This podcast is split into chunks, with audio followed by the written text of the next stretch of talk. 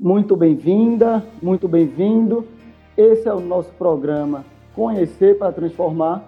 E meu nome é Tomás Agra e hoje debateremos o 29 de maio, esses grandes atos pelo Brasil afora, no meio a uma pandemia onde o povo se arriscou para pedir o fora Bolsonaro e lutar por vacina, pão é e educação. É por amor essa pátria Brasil que a gente segue em. Amor essa pátria Brasil que a gente segue em fileira. Então, hoje contaremos com essa guerreira, mas que também é vereadora pelo PT de Recife, nossa querida companheira e professora Liana Cirne, e também com o Igor Felipe, que é da comunicação do MST. Esse programa de podcast, que vai ao ar na sexta-feira às 18 horas e é transmitido ao vivo pelo canal do YouTube do Centro de Informação Paulo Freire, todas as quintas às 8 horas. Vitória das mãos calejadas, se o branco da paz se radia. Vitória das mãos calejadas. Esse é o nosso país, essa é a nossa bandeira. É por amor essa pátria Brasil que a gente segue em fileira. Amor essa pátria Brasil que a gente segue em fileira companheira Liana, em primeiro lugar, receba toda a nossa solidariedade contra a agressão covarde que você sofreu no dia 29 de maio pela Polícia Militar de Pernambuco. Esses últimos dias devem ter sido bastante movimentados em busca da punição para os responsáveis, seja os policiais que atiraram contra a manifestação, seja o policial que lhe agrediu covardemente, como vimos nas imagens. Até agora, Liana, a gente queria saber quais foram as providências tomadas pelo governo do estado, pelo Ministério Público e pela Assembleia Legislativa e quais esclarecimentos temos em relação a quem ordenou aquela operação contra os manifestantes. Tomás, me parece que as medidas que estão sendo tomadas estão sendo medidas de caráter meramente simbólico. Eu não estou vendo um avanço nas investigações para saber quem realmente deu a ordem. Nós estamos vendo que há sim um compromisso do governo em identificar e afastar os policiais que cometeram ilícitos e violações contra diversos manifestantes e também é, transeuntes que se encontravam nos trechos em que a manifestação ocorreu. Mas algo que chama atenção é a substituição do comando da Polícia Militar, a substituição do nome do, do comandante Vanildo Maranhão pelo do José Roberto Santana, para mim é muito elucidador.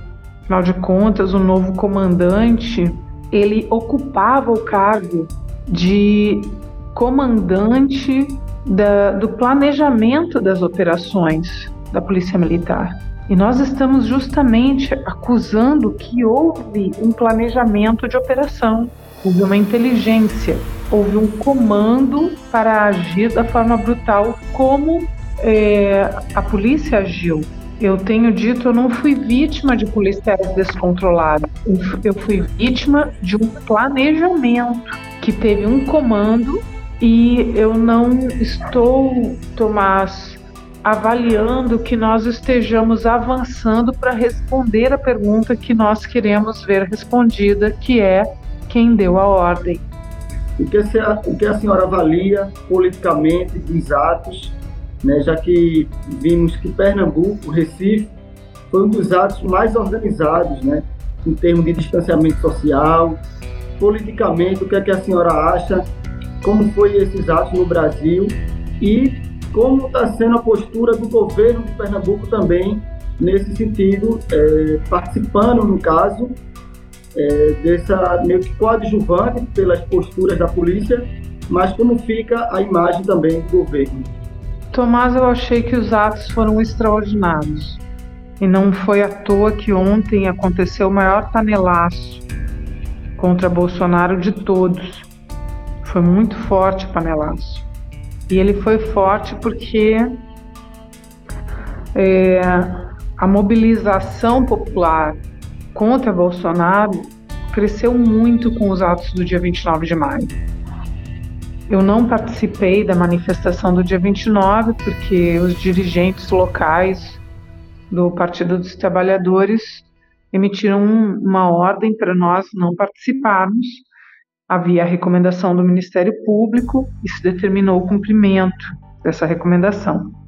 Mas o que eu vi nos vídeos me deixou profundamente orgulhosa. O povo do Recife deu uma lição belíssima de como fazer um ato grandioso, organizado, ordeiro. E eu acho que a gente precisava demonstrar exatamente isso, a nossa capacidade, até porque é, eu sempre defendo que nós precisamos disputar a opinião pública e não apenas pregar para convertidos. Nós precisamos conquistar corações e mentes daqueles que ainda estão se, de, se definindo para o cenário atual e para o cenário do ano que vem. Então, ter um ato ordeiro, organizado, todo mundo usando máscara, obedecendo o distanciamento social, isso foi muito importante. Deu uma mensagem muito muito forte e poderosa contra Bolsonaro e a favor da vida, porque os críticos queriam que os manifestantes fossem às ruas para é, mostrar que não se diferenciam dos bolsonaristas. E a mensagem foi muito forte oposta. Um ato organizado, com respeito ao distanciamento social, com uso de máscara. É, foi muito bonito. Recife está de parabéns mas a polícia, e aí é claro que há um forte indício de que um, houve um subcomando dentro da polícia. Nós estamos investigando. Quem deu a ordem é a grande questão. Quem deu a ordem? Quem determinou que a polícia agisse como agiu? Mas se existe, é, de qualquer maneira, nós já sabemos de antemão que existe sim um bolsonarismo infiltrado nas polícias. E o que nos parece é que esse bolsonarismo tem força suficiente para passar por cima até mesmo de uma ordem do comandante em chefe da Polícia Militar, que é o governador do estado. Mas isso é uma hipótese, embora nós saibamos da possibilidade disso acontecer. Politicamente, acho que os atos no Brasil todo foram muito, muito, muito potentes. E eu tenho sido indagada com muita frequência o que eu penso sobre a, a convocatória para o dia 19 de junho e eu estou respondendo que o que eu penso é absolutamente irrelevante. O que o meu partido pensa é relevante, o que outros partidos pensam é relevante. O que é fundamental é que existe uma vontade popular, um clamor popular que qualquer partido que diga não, não vamos participar do ato, não vai funcionar. Ninguém tem poder para conter a vontade popular de ir para as ruas. Ninguém. Não há hoje no Brasil um indivíduo ou uma instituição que tenha força suficiente para conter o clamor popular de ir para as ruas pedir o fora Bolsonaro. O ato do, do dia 29 de maio foi um verdadeiro sucesso, mesmo que aqui em Pernambuco nós tenhamos passado vergonha nacional e internacional com todas as violências que, ocorre, que ocorreram contra todo mundo e infelizmente eu me incluo, eu também fui uma vítima da violência brutal do dia 29 de, de maio. E por isso mesmo eu acho que no dia 19 de junho a manifestação aqui no Recife vai ser ainda maior, porque nós teremos duas mensagens a mensagem do Fora Bolsonaro, por vacina no braço e comida no prato, e a mensagem de que não aceitamos o autoritarismo, a violência ilegal e indiscriminada, não aceitamos, não temos medo, Tomás. Essa é a frase que eu tenho usado muito, que virou uma hashtag, não temos medo não temos medo. Eu acho que essa é a mensagem que ficou do dia 29, que vai para o 19 de junho, que é a mensagem de que nós nos reencontramos com a nossa coragem. Nós nos reencontramos com a nossa coragem. Nós estávamos em casa, inclusive por medo da, da Covid, por medo de tudo. E agora nós nos reencontramos com a nossa coragem, com a nossa indignação e com a nossa profunda fome de mudança. Professora, é, essa avaliação é muito importante, que não, não cabe assim, aos partidos individualmente. Né? Esse sentimento da rua, claro que com todas as medidas de segurança da saúde que devem ser preservadas numa pandemia, e principalmente Recife foi uma das referências nisso e mostrou essa diferença, né? É, pelo que nós vimos, houve grandes distribuições de máscaras, houveram distribuições de álcool em gel, caminharam em fileiras, né? E mostrou também essa vontade do povo de ruas. E aí os movimentos de esquerda reunidos puxaram mais esse novo ato. Mas me perdoe essa mon, esse monotema né, que ressuscitou aqui em Pernambuco. Mas como é que a senhora acha é, dessa a polícia criou é, se tornou coadjuvante nesses atos que era fora Bolsonaro e acabou sendo pauta também de novo no Brasil. Veja que esses, essa ação truculenta não nos parece que foi excepcional, né? Cotidianamente a gente vê essa violência nas ruas e nos protestos há muito tempo. Então, a senhora acha que isso vai ser uma pauta que vai é, que a esquerda pode abraçar e aprofundar nesses próximos tempos, inclusive para enfrentar o bolsonarismo? Essa é uma pauta que está na discussão do bolsonarismo, mas que eu entendo que a gente tem que discutir com muita inteligência, Tomás. Então, eu sou formalista por, por formação e por escolha. Sempre faço a defesa é, da legalidade, e num país em que a lei é um, um mínimo. A gente vive num país em que exigir o cumprimento da lei já é alguma, é alguma grande coisa em defesa de todo mundo que é oprimido, porque a lei é uma fronteira mínima de dignidade. A questão da polícia, e eu disse isso ao governador quando me reuni com ele, é, eu disse: não, nós não precisamos de um curso de formação em direitos humanos, nós precisamos de um curso de formação em direito penal brasileiro a lei não está sendo cumprida. A gente, a gente está num, num, num momento tão dramático, Tomás, que se a gente tiver uma polícia respeitadora da lei e dos procedimentos e dos protocolos, nós já teremos uma revolução.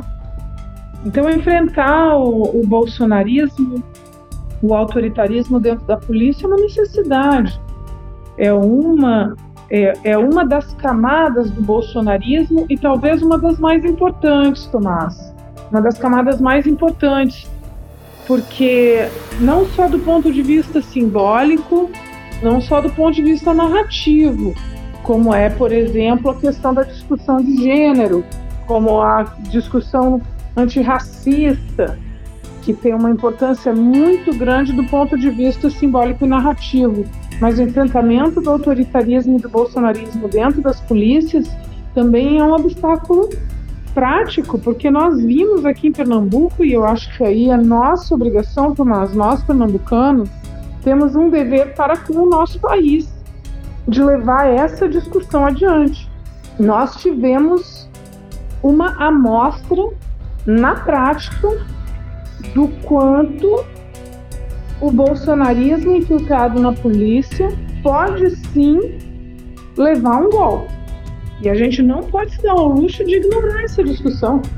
Infelizmente, nós fomos escolhidos, digamos assim, pela história para iniciar esse debate com muita seriedade. E acho que devemos nos mostrar, portanto, à altura do desafio histórico que nos foi imposto. Mas também acho, Tomás, para concluir, também acho que nós precisamos fazer isso com muita inteligência. E de novo lembrando que nós estamos disputando os rumos do nosso país e que a gente não pode disputar para convertidos. Isso é uma irresponsabilidade.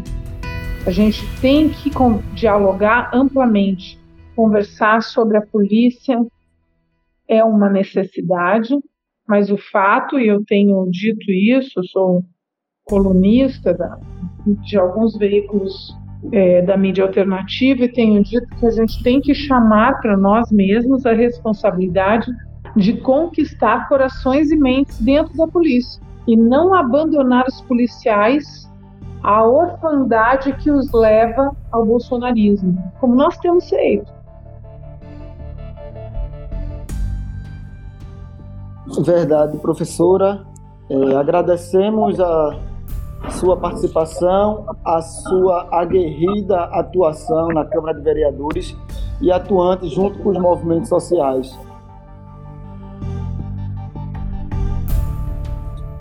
Então fica mais uma vez registrada a nossa solidariedade a mais um ato de bravura da senhora, que já demonstrou em várias outras vezes em que lado está na política pernambucana e nacional. Então, muito obrigado pela participação e estamos juntos na luta.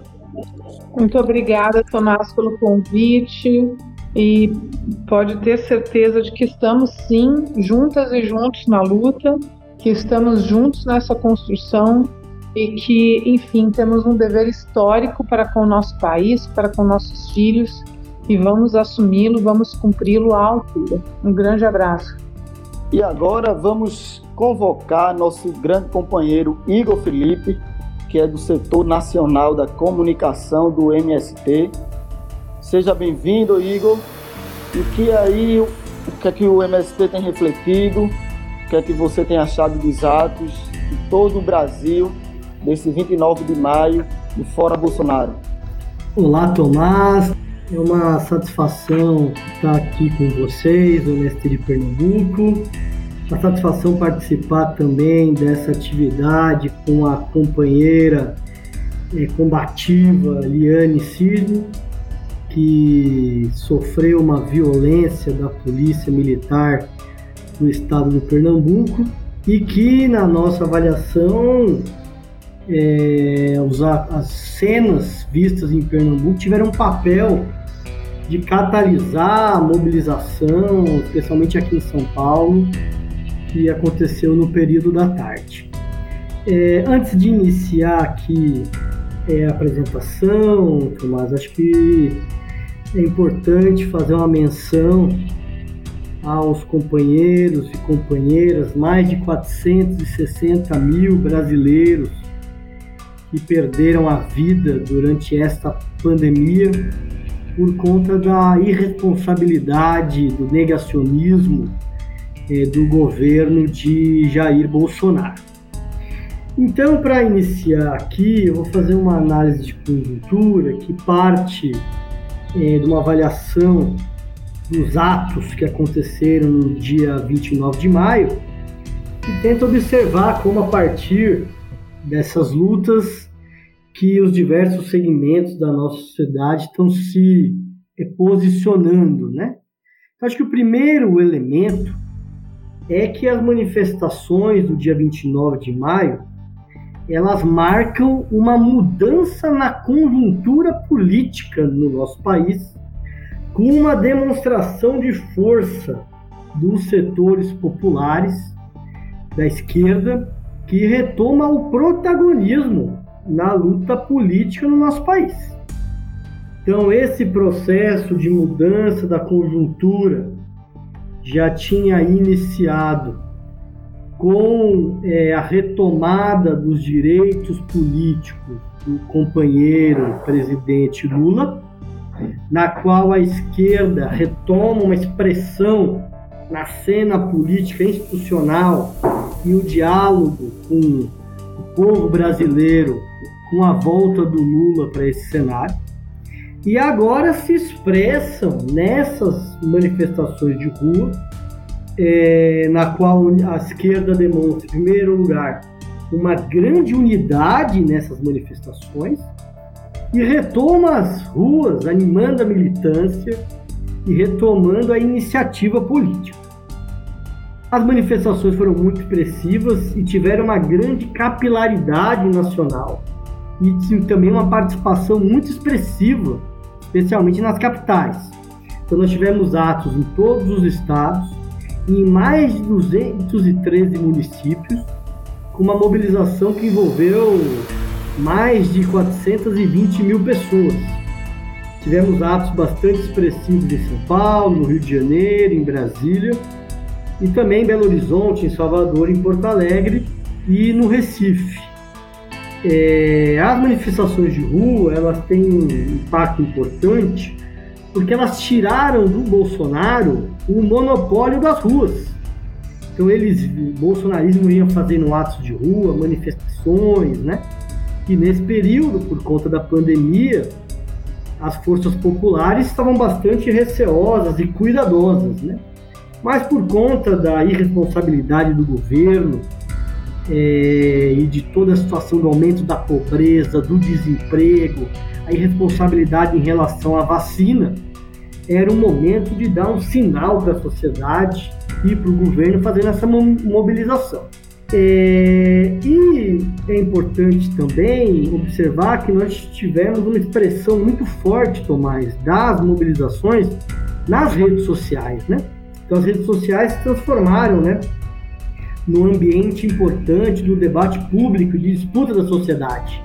E a mobilização nas ruas também conseguiu se expressar, né, nas redes sociais, o que é importante, né, porque consegue atingir é, outros segmentos e outras faixas da sociedade. A gente fez uma avaliação, especialmente nas capitais, especialmente mais aqui para o centro-sul, as mobilizações tiveram uma, um contingente importante dos setores médios, teve uma participação importante da juventude, especialmente estudantil, e também da vanguarda das organizações da classe trabalhadora. Foi baixa, pelo menos aqui mais para baixo, é a participação da base do movimento sindical e dos movimentos camponeses, mas é, teve uma participação maior desses segmentos especialmente no Nordeste e no Centro-Oeste, que deu uma composição social mais diversa é, para as mobilizações. E um ponto de destaque muito importante é a participação da juventude. Então, nós tivemos é, uma participação muito grande é, da juventude, especialmente da juventude estudantil, o que abre um desafio muito grande para as organizações da classe trabalhadora de como organizar essa juventude e construir uma força mais orgânica que possa contribuir para além dos atos na estruturação de um novo ciclo de lutas sociais no nosso país. Então, apesar das dificuldades de promover um ato dessa envergadura em todo o país no meio de uma pandemia e evitar as aglomerações, acho que ficou patente para o conjunto da sociedade o esforço das organizações de manter o distanciamento social, é, de garantir que todos estivessem é, de máscara e garantir que todos os cuidados né, possíveis fossem é, tomados, né? Então, evidentemente, com atos com esse contingente, é muito difícil evitar as aglomerações, mas acho que a mensagem que a gente passou para a sociedade, que inclusive a mídia empresarial destacou, é de que houve um esforço é, de garantir as medidas sanitárias é, para proteger a nossa população. E a jornada teve um impacto extraordinário na conjuntura e na nossa, no debate que nós temos feito é, no MST, na Frente Brasil Popular e nos diversos espaços é, de articulação das organizações da classe trabalhadora, ela marca um novo período da luta política é, e nós acreditamos que com a jornada que foi marcada pelas frentes, pela campanha fora Bolsonaro, no dia 19 de junho, nós temos condição de massificar, de aumentar a mobilização e abrir uma ofensiva contra o governo Bolsonaro, que possa, na qual a gente possa aproveitar esse momento, que por conta da CPI da pandemia e por conta é, da força que o Lula tem demonstrado é, nas pesquisas de opinião, que a gente possa enfraquecer o governo Bolsonaro, é, se for possível, tirá-lo do governo, e se não for possível, garantir que a gente tenha melhores condições de ir para a luta de 2022, que vai se expressar nas eleições. Então, na é, reunião da, da campanha Faro Bolsonaro, foi consolidado que no dia 19 de junho nós vamos trabalhar com as três pautas centrais, que é fora Bolsonaro, ou seja, nós só vamos conseguir garantir a saúde garantir as condições econômicas do nosso povo se a gente afastar esse governo, a luta em defesa das medidas sanitárias, fortalecimento do SUS e aceleração da vacina, e também as medidas econômicas para garantir as condições materiais do nosso povo, fundamentalmente um auxílio emergencial de 600 reais para toda a população é, que esteja aí no, no, mercado informal e garantia dos salários também no mercado formal, para que as famílias tenham condições de sobreviver no meio dessa pandemia. E nós temos tratado esse, essa palavra de ordem, que é vacina no braço e comida no braço, é vacina no braço e comida no prato, que eu acho que sintetiza é, para as massas é, o sentido das nossas lutas. Tem também o tema da Copa América, que de forma irresponsável o governo aceitou a receber aqui no país, mas esse não é um tema central é, da nossa luta, mas que alguns setores, é, especialmente da, da Frente Povo Sem Medo, me parece, estão querendo encampar, mas que não tem centralidade na nossa jornada do dia 19 de junho. Então, diante dessa situação de desgaste do governo Bolsonaro, de na qual a esquerda ganha uma expressão na luta institucional com a retomada do Lula, na qual é, a esquerda retoma as ruas com uma agenda de luta de massa, nós temos visto que o governo Bolsonaro, ele, embora tenha um desgaste maior, ele tenta se sustentar tanto com esses protestos que ele tem realizado com os motoqueiros, na qual ele sinaliza para a base conservadora que tem manifestado apoio ao governo, em torno de 20, 20 25%. Ele tenta usar a sustentação que ele tem no Centrão para garantir a aprovação dos projetos dele na Câmara dos Deputados, mas nessa situação de enfraquecimento do governo, a fatura dele vai ficar mais cara, né? Porque o Centrão ninguém compra, aluga. Né? E na medida que o governo está mais fraco, os deputados do Centrão é, querem aproveitar essa situação para garantir emendas, projetos, para é, garantir o seu apoio e tenta garantir o seu controle no, nas Forças Armadas, no Ministério da Justiça e também na Procuradoria da República para conseguir se sustentar nesse pior momento do governo. É, por outro lado, ele também dobra a aposta na radicalização, no discurso de ódio, nesse discurso ideológico para mobilizar a base dele. Então, nós acreditamos que, em primeiro lugar, é bastante grave essa movimentação que ele tem feito nas Forças Armadas, especialmente a partir da participação do ex-ministro da Saúde e do general da ativa Pazuello num ato político no Rio de Janeiro. Ele cometeu uma transgressão militar, desrespeitou o regulamento eh, disciplinar do Exército, desrespeitou a hierarquia e ele foi agora transferido para a Secretaria de Assuntos Estratégicos e não foi punido é, por conta dessa transgressão. Então isso é muito grave porque o Bolsonaro vai com essa movimentação esgarçando né, o regulamento disciplinar do Exército, vai é, rompendo a hierarquia e vai, de certa forma, buscando politizar as Forças Armadas. Então, esse é um elemento grave.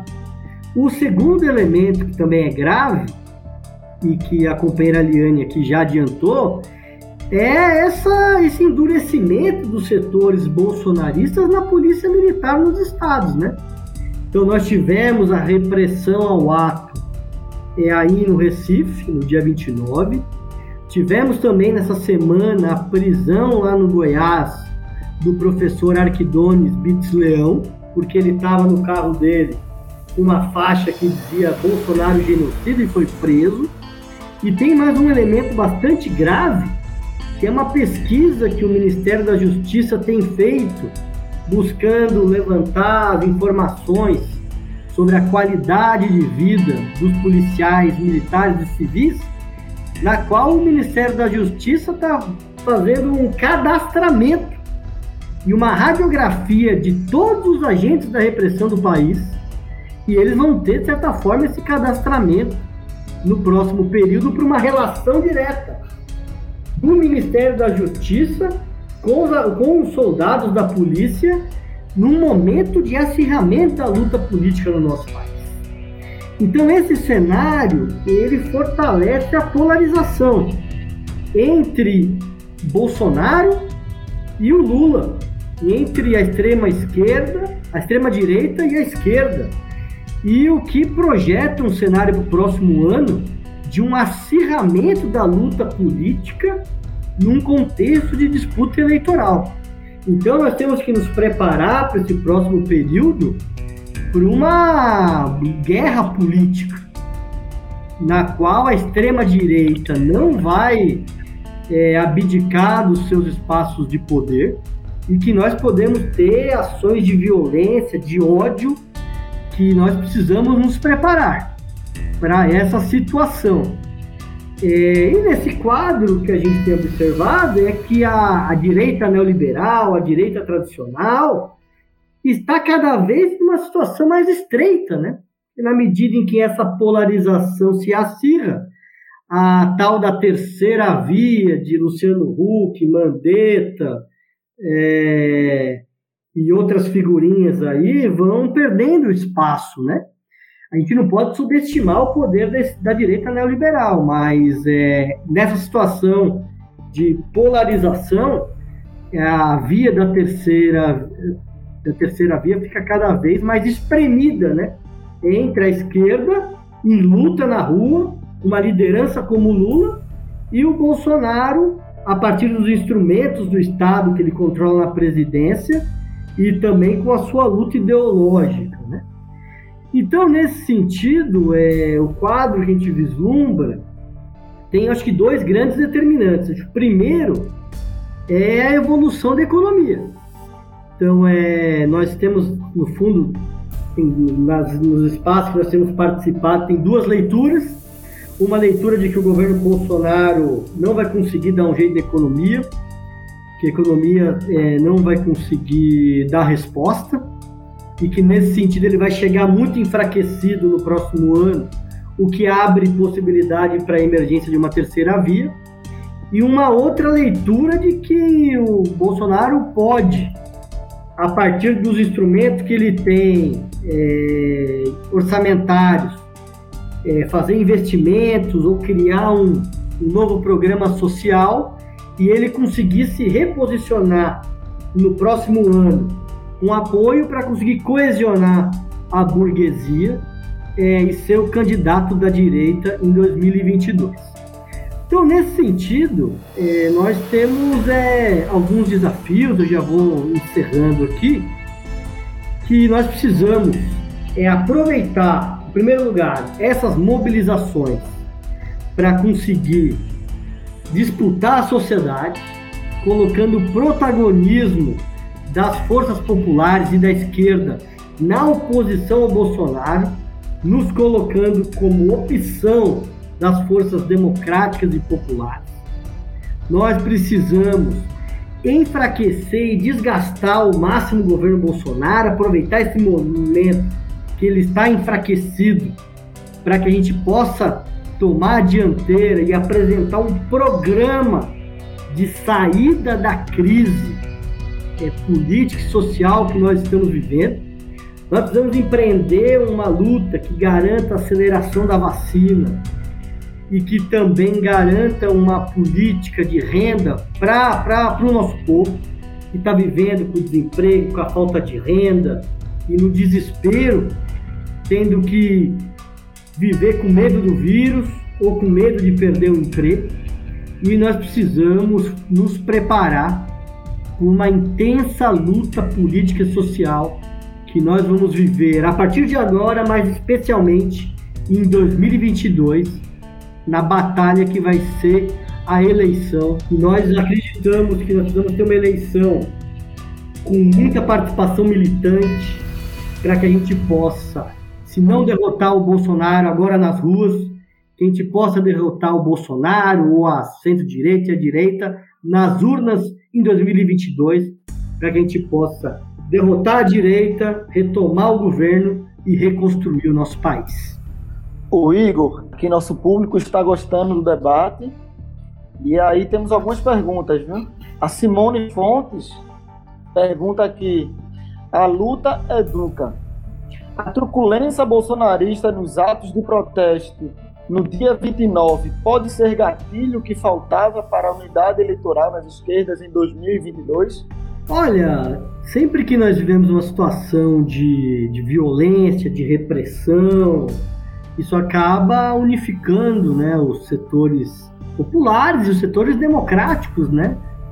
É, setores nacionais. Então, nós acreditamos que sim, e não só pela violência da polícia, que de certa forma a gente já tem identificado a força do, da ideologia bolsonarista, vamos dizer assim, dentro das Forças Armadas, dentro da Polícia Militar.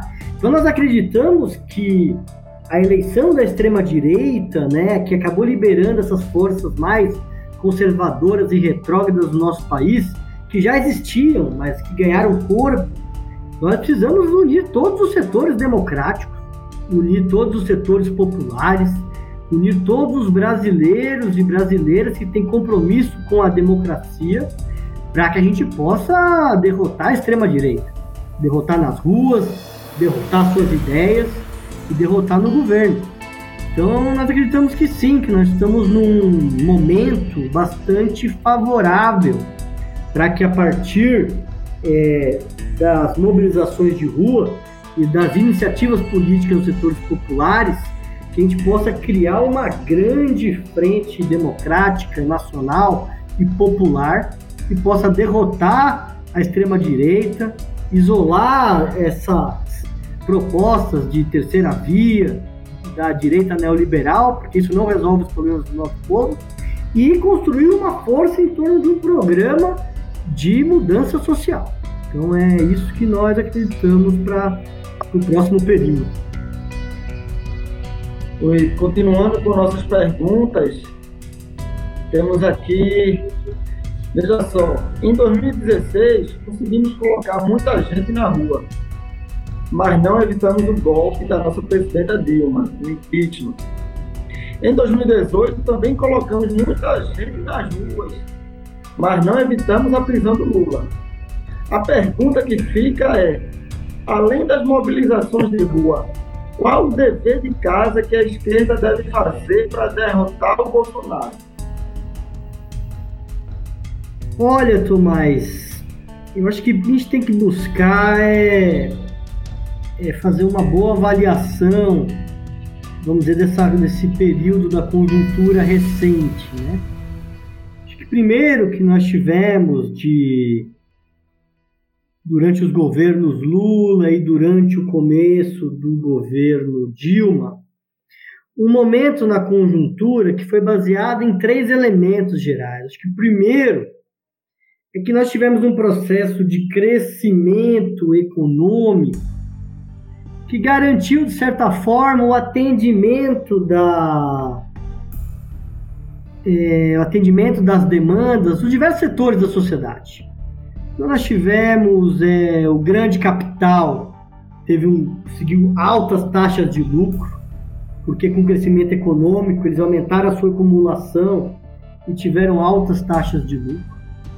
É, os setores da classe trabalhadora, vamos dizer, mais formalizada, tiveram aumento do salário, política de valorização do salário mínimo, que acabou, de certa forma, contemplando parte das suas demandas. Tivemos políticas sociais importantes, que é como Bolsa Família e outras políticas que atenderam às demandas dos mais pobres.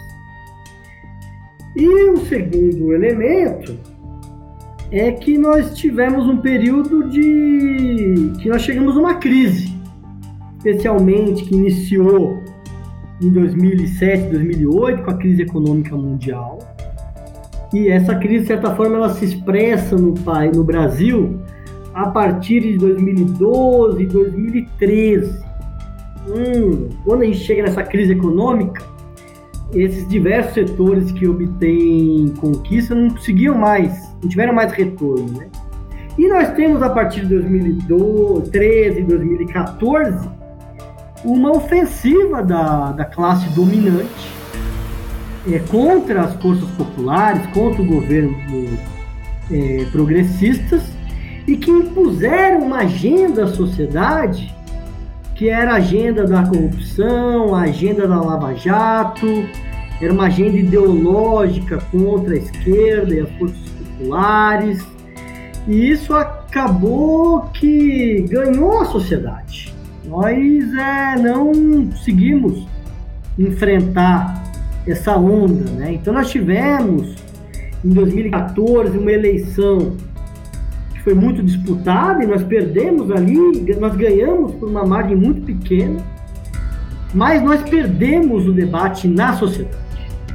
Então a partir de 2015 a gente se encontrou numa situação muito difícil e era um momento na qual era, era necessário romper essa política de conciliação de classes, de melhorismo, e a gente ter uma política para atender as demandas da classe trabalhadora, setores médios progressistas, mas acabou que ali no primeiro, no segundo mandato do governo Dilma teve uma política que foi o contrário. Foi uma política de austeridade, com Joaquim Levy, e quando a direita fez ofensiva com o golpe, a gente não teve condição de enfrentar essa situação. Então a gente botou muita gente na rua, mas é importante dizer que eles botaram muita gente na rua. Então nós tivemos aquelas manifestações da, da do setor daquela classe média conservadora, é, de verde e amarelo, com um discurso de ódio nas ruas em todo o país, e eles acabaram impondo uma agenda política à sociedade que foi nos isolando. Então nós tivemos golpe do impeachment em 2016, depois tivemos a prisão do Lula em 2000, começo de 2018 e a eleição do Bolsonaro. Então, quando o Bolsonaro é eleito, a gente estava numa situação de uma defensiva muito grande.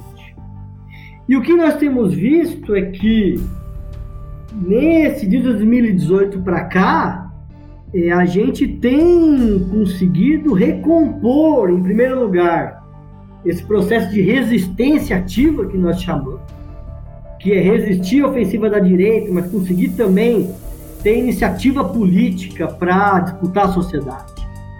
E a partir das próprias contradições do governo Bolsonaro, nós temos conseguido nos recolocar na, no cenário político.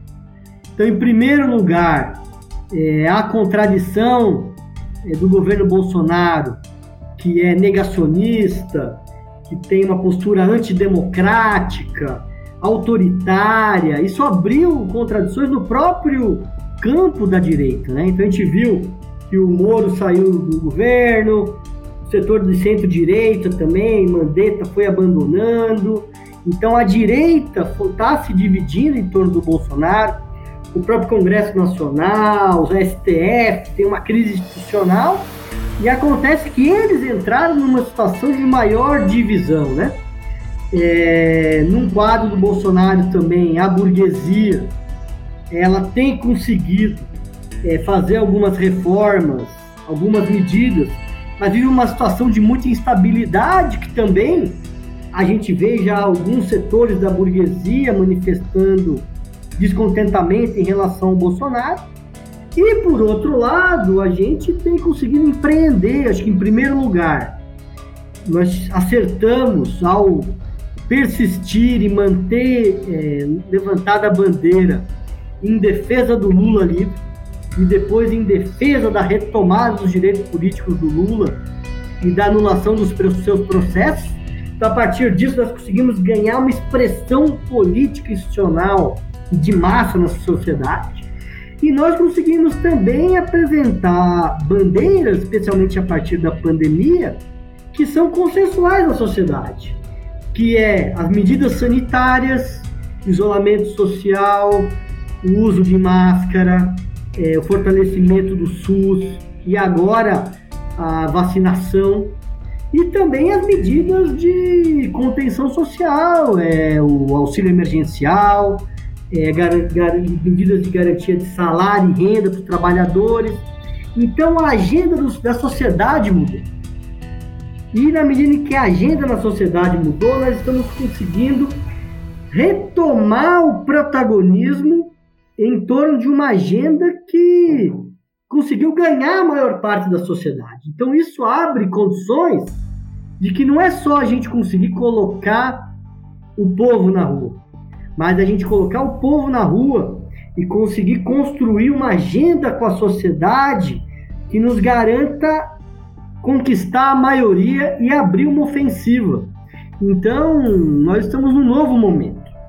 E esse novo momento fará com que, a partir das contradições econômicas e políticas da direita, e a partir da expressão política que nós temos no Lula, e na força de massa que nós estamos ganhando nesses atos, que a gente possa retomar uma ofensiva tática que possa garantir que nesse próximo período a gente consiga retomar a musculatura avançar na organização popular e que a gente possa aí sim é, derrotar a extrema-direita, é, ganhar o conjunto da sociedade é, com as nossas bandeiras populares e democráticas.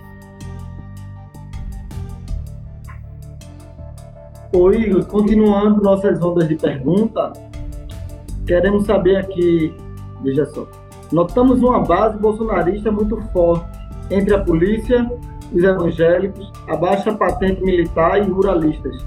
Essa popularidade, essa popularidade dele tem crescido na conjuntura da pandemia ou tem se mantido? Como é que está? Olha, me parece que nos entre os agentes da repressão, na polícia, nas forças armadas, tem uma identidade ideológica muito grande com o Bolsonaro. Então é não são consensuais, não são todos policiais, mas é esse discurso é, que o Bolsonaro faz na toda a sua trajetória de exaltação da violência, da repressão, do armamento, isso teve uma uma margem muito grande nesses segmentos que me parecem que, que tem uma adesão ideológica, mas eu imagino também que as contradições econômicas perpassam policiais, os soldados, porque estão vendo as suas famílias, seus amigos morrendo de Covid, com dificuldades econômicas, desempregados. Então eles vão viver essa contradição do discurso ideológico e das condições materiais. Isso, de certa forma, já é, é mais possível observar, especialmente olhando as últimas pesquisas, nos evangélicos. Então, o, os evangélicos que o Bolsonaro tentou levar para o lado dele, que essa pauta conservadora, moral, eles têm diminuído o apoio ao Bolsonaro e aumentado o apoio, por exemplo, ao Lula. Né? Isso já demonstra que, embora as, as questões morais, as questões ideológicas sejam importantes, Mas quando vem o medo da morte pelo vírus, vem a fome pela crise econômica, as pessoas passam a avaliar e a pensar e veem que, que essa política que está em curso desse governo não atende os seus interesses materiais, né? E em relação aos ruralistas, aí é mais grave, porque o governo tem uma adesão, esse setor tem uma adesão é, ideológica ao bolsonarismo, né? Esse setor a gente pode até dizer que é bolsonarista antes de Bolsonaro, porque é aquela elite rural atrasada que vem desde o tempo da escravidão, é, com essa concepção de controle da terra, do patrimonialismo e também da violência para atender seus interesses. E, de certa forma, as políticas do Bolsonaro têm atendido esse setor, especialmente na medida em que, especialmente, é, o agronegócio, com esse câmbio desvalorizado, tem aumentado as suas importações, o que atende seus interesses econômicos. E essa política também de, de liberação de armas, de apoio à repressão e às milícias, atende esse setor mais os latifundiários, né? Então esse setor é mais difícil é, a gente conseguir é, enfrentar o bolsonarismo, porque ele, de certa forma, tem atendido tanto a pauta mais ideológica como também é a sua pauta econômica, né? Então, algumas opiniões sobre esses temas.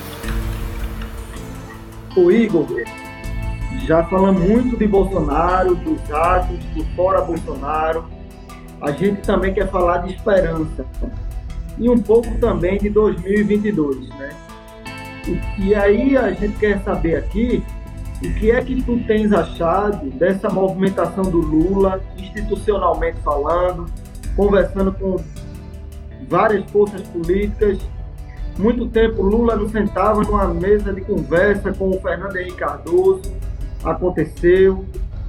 É, o, essa CPI da Covid atacando o governo, Renan Calheiros, e também, é, falando um pouco, ampliando o debate eleitoral, essa questão do Boulos se colocando como governador de São Paulo, o Freixo saiu aí que está na frente das pesquisas lá no Rio de Janeiro. Nos fala um pouco dessas articulações políticas para 2022, que a gente, lógico, que ainda é muito cedo né, para falar desse enfim, contar vitórias do tempo, mas fala um pouco do sentimento que está tendo essa grande unidade para 2022. Que o próprio PSOL é, ainda não lançou candidato, né? por mais que o Glauber se lançou aí, mas o próprio Boulos, que disputou a presidência passada, disputou a prefeitura de São Paulo, já se colocou para disputar o governo num possível apoio a Lula, né? Então, assim, nos dá esse contexto aí que a gente também quer saber de um pouco de esperança também nos faz bem. Olha, Tomás, é, nós estamos, nós tivemos um no último período essa essa mudança na conjuntura, né? Essa mudança na conjuntura é, inicia com uma anulação das sentenças do Lula, com ele retomando os seus direitos políticos. Lula é uma figura muito forte eh, na sociedade brasileira, é uma figura que tem uma liderança política extraordinária, que tem muito apelo popular. Ele tem também muita referência nos diversos setores políticos é muito respeitado, né, pela toda a trajetória, né, que ele construiu é, nesses 40 anos de criação do PT, do CUT, do MST. Então, quando o Lula retoma a cena política com os seus direitos políticos, podendo ser candidato, ele tem um, um poder catalisador muito grande. Então, logo depois já aparecem as pesquisas de opinião, com Lula já com 30%, 40%, já ganhando é, no segundo turno. Então isso tem uma, uma força muito grande. E a gente vem num período de muitas derrotas, né? Tivemos a derrota de 2016, um golpe, depois tivemos a derrota da prisão do Lula, depois tivemos a eleição do Bolsonaro, que aí é aquele desânimo da tropa, aquela falta de perspectiva. É... E o Lula voltou e, de certa forma, mudou o cenário, né? Mudou o cenário tanto para as forças populares, para a esquerda, como também para a luta democrática, né? Então, se vocês pegarem é, um ano atrás, um ano e meio atrás, a gente estava no meio daquele debate de frente ampla, Luciano Huck, Mandetta, aquela, a esquerda numa posição muito subalternizada, de certa forma tendo que compor com a centro-direita para conseguir enfrentar o Bolsonaro e uma situação muito difícil. Quando o Lula volta, a esquerda retoma o protagonismo na luta política institucional e retoma portanto, o protagonismo também na do ponto de vista eleitoral, né, de projeto de, de poder, né? E então o que a gente tem visto é que essa volta do Lula mudou todo o cenário. E todo mundo estava fazendo seus cálculos aí para 2022, teve que recalcular a rota, né? Então, o próprio PT, que estava nos seus debates, é, o PCdoB, o PSOL, então o Lula vem com toda essa é, referência histórica de ser a maior liderança popular, mas também de, dessa luta extraordinária que foi a luta pelo Lula livre, passou 580 dias na cadeia, é, sofreu todo tipo de difamação, viveu todos os problemas familiares decorrentes dessa perseguição. Então Lula volta como a grande esperança, né? E num processo de luta. Então anima toda a militância da esperança e cria uma perspectiva. Então a gente vê que o conjunto das forças progressistas acabou se tá se reposicionando em torno do Lula. E o Lula com a força dele, com a experiência, ele já está buscando organizar o time dele aí, tanto para a campanha presidencial, como também nos estados, né? Conseguir criar palanques, né? E unir as forças democráticas é, para derrotar o Bolsonaro e derrotar o bolsonarismo.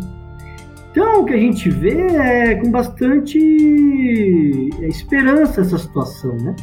Nós acreditamos que precisamos construir uma frente é, popular em torno do Lula, que tenha um programa, também não vai ser o programa máximo, né?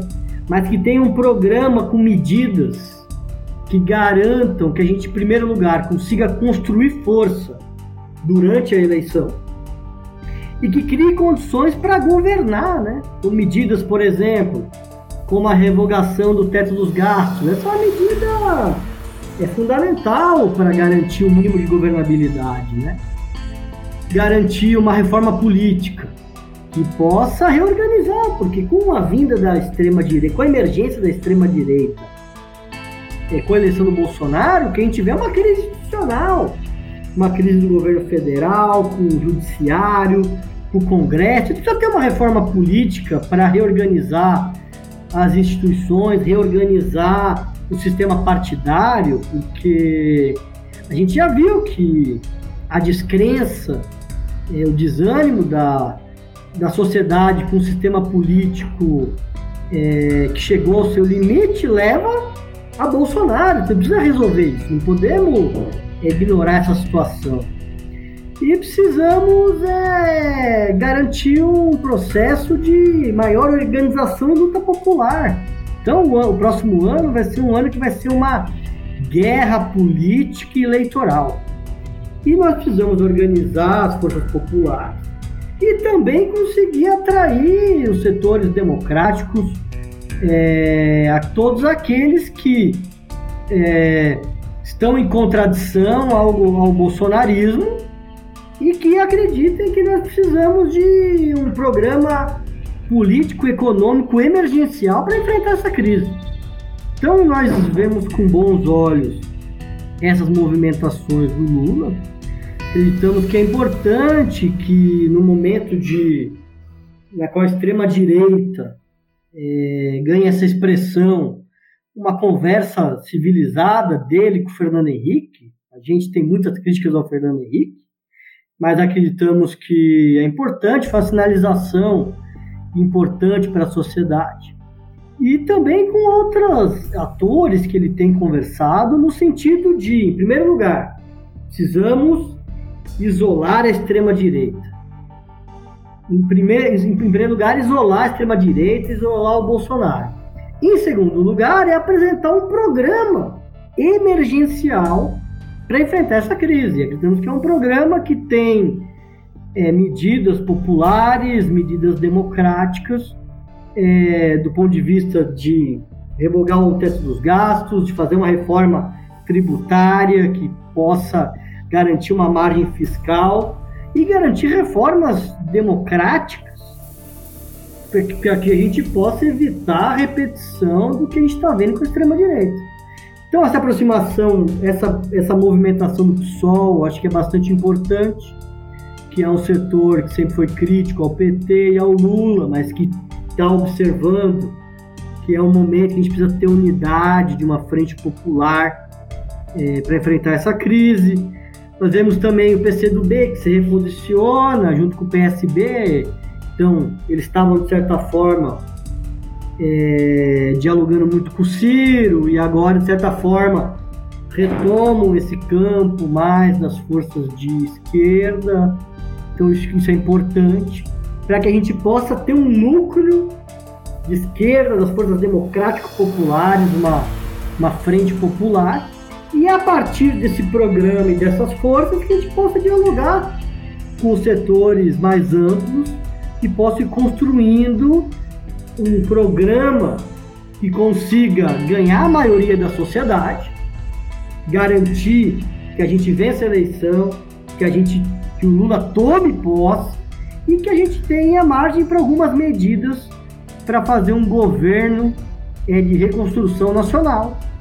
Então é um pouco esse o desafio que a gente está vendo aí. E para isso, mas é muito importante que a gente vença 2021 e vencer em 2021 é voltar às manifestações de rua, apresentar um programa para a sociedade, que a gente já sabe as linhas gerais, que é garantir as questões econômicas, garantir as medidas sanitárias e vacina, desgastar, enfraquecer a extrema-direita e o bolsonarismo, para que a gente possa chegar em melhores condições com a iniciativa política em 2022 para eleger o Lula com um programa que viabilize as medidas emergenciais que nós precisamos para enfrentar essa crise. Então, muito obrigado a participação do companheiro Igor, pelas, pela ótima análise né, do que o movimento vem pensando. A gente agradece demais a participação no nosso programa. Conhecer para transformar. Então, Igor, estamos juntos e nos vemos aí nas lutas, com certeza. Pessoal, eu que agradeço, Tomás, e agradeço você que tem conduzido aqui o programa. Um agradecimento também ao companheiro Caetano, ao companheiro Jaime Amorim, ao Mansan, a Laís, toda a companheirada aí de Pernambuco.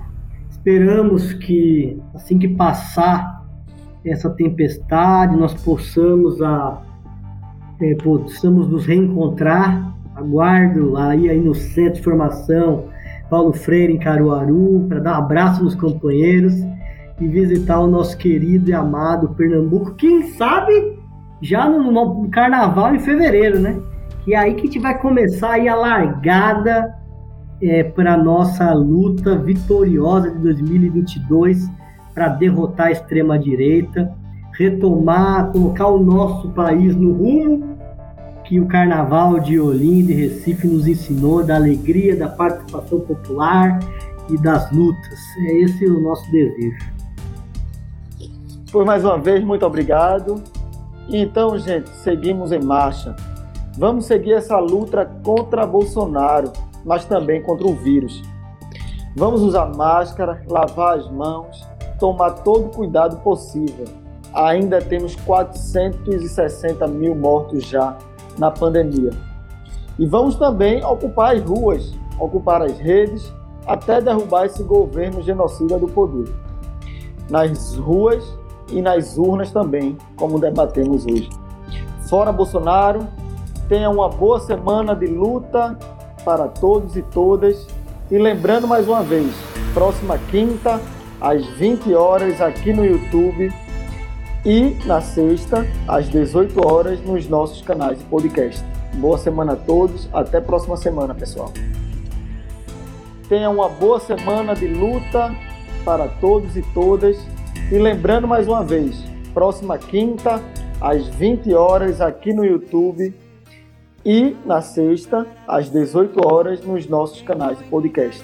Boa semana a todos. Até a próxima semana, pessoal. A ordem ninguém passa fome, progresso é o povo feliz.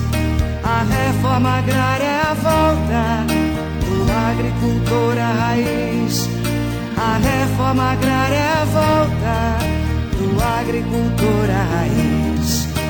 Esse é o nosso país, essa é a nossa bandeira. É por amor essa pátria Brasil que a gente segue em fileira. É por amor essa pátria Brasil que a gente segue em fileira. Esse é o nosso país, essa é a nossa bandeira. É por amor essa pátria Brasil que a gente segue em fileira. É por amor essa pátria Brasil que a gente segue em fileira. É por amor essa pátria Brasil que a gente segue em fileira. É por amor essa pátria Brasil que a gente segue em fileira.